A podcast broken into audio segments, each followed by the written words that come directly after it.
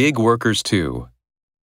Food delivery company sales are surging worldwide during the pandemic as those affluent enough to afford the services during protective isolation pay for meals delivered by people risking their health for low wages and, in some countries, tips. Globally, gig workers were one of the fast growing segments of the global labor market before the pandemic. In 2018, there were 43 million gig workers worldwide, according to a MasterCard survey, which projected that in 2023, there would be 78 million gig workers.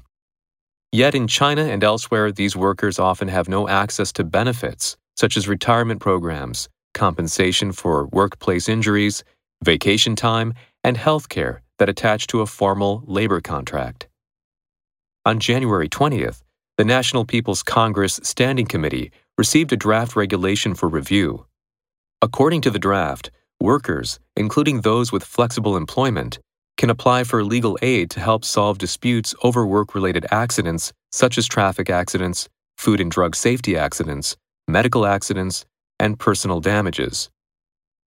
Tang Biao, a Chinese human rights lawyer, said the new regulation, if passed, will offer some help to those at the bottom of the society. But in China, he cautioned such regulation will have limited effect because of the centralized authoritarian system.